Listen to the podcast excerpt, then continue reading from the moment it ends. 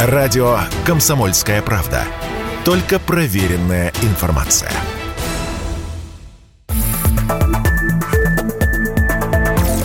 Новости союзного государства. Здравствуйте, в студии Екатерина Шевцова. С начала без виза Беларусь посетили около 145 тысяч иностранцев, сообщил Госпогранкомитет. Подробная информация о безвизовом посещении Беларуси размещена в специальном разделе интернет-портала Госпогранкомитета и в мобильном приложении «Граница Беларусь».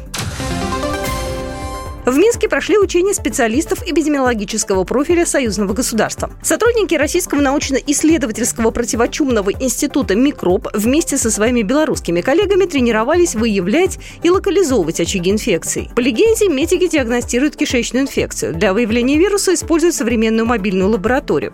В ней микробиологи на месте определяют, инфицирован ли человек. Таких передвижных комплексов в Беларуси два, и оба задействованы для установления очагов инфекции. Александра Иванова, заведующая лабораторией эпидемиологического анализа Российского противочумного института «Микроб».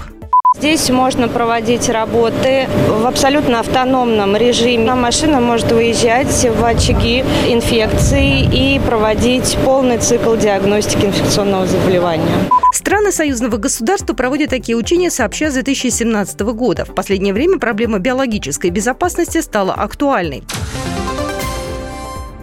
Шанхайская организация сотрудничества для Беларуси возможность выйти на новые рынки, заявил в эфире телеканала «Беларусь-1» политолог Алексей Беляев, сообщает Белта. Как э, ранее сообщалось, Беларусь официально подала заявку на вступление в организацию в качестве полноправного члена.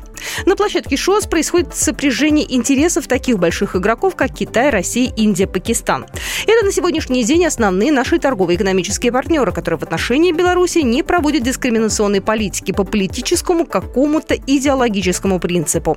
Это те государства, которые готовы сотрудничать с нами без каких-либо условий, которые бы нас дискриминировали, добавил политолог Петр Петровский.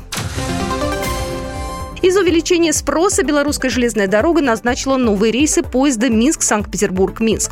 Об этом сообщили в пресс-центре БЖД, передает Белта. Ранее поезд номер 250-249 Минск-Санкт-Петербург был назначен до конца лета с отправлением из Минска по четвергам, а из Санкт-Петербурга по воскресеньям.